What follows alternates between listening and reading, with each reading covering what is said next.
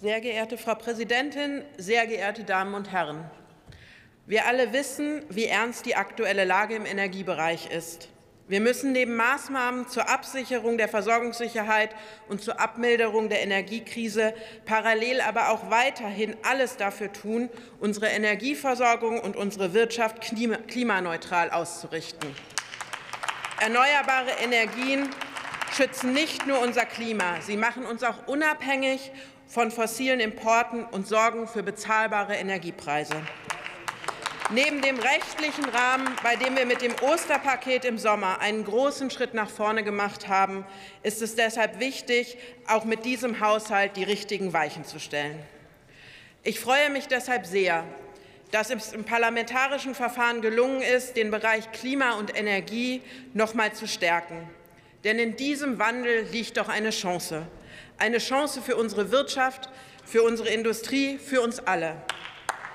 Eine Chance für mehr Wertschöpfung und neue Märkte, eine Chance für bezahlbare Energiepreise durch erneuerbare Energien und Energieeffizienz, eine Chance, uns unabhängiger zu machen von fossilen Importen und unser Klima zu schützen.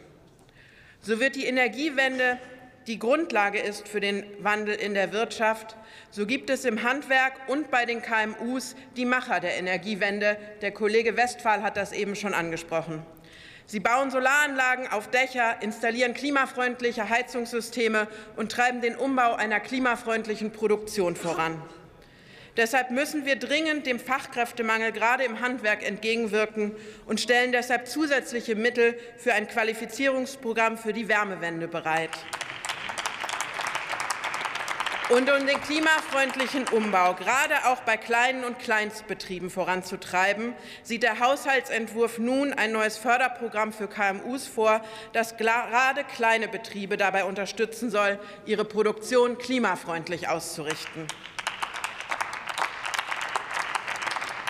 Neben dem schnelleren Ausbau der Erneuerbaren und dem klimafreundlichen Umbau unserer Wirtschaft wird allzu oft vergessen, und Herr Jung bei Ihnen in der Rede eben auch, dass wir auch Energieeffizienz und Energieeinsparmaßnahmen stärken müssen.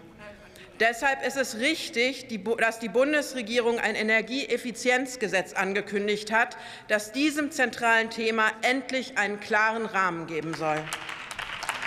Denn gerade Energieeffizienzmaßnahmen führen zur Energieeinsparung und zur Optimierung von Prozessen und bieten gleichzeitig eine Chance für innovative Ideen und neue Märkte.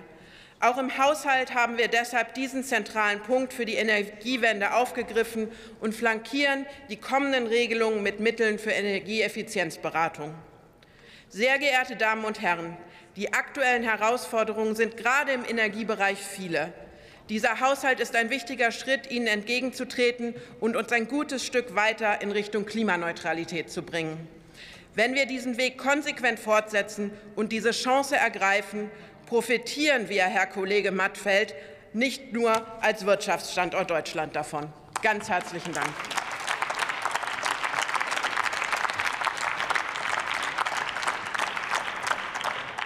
Nächster Redner für die AfD-Fraktion Steffen Kottré.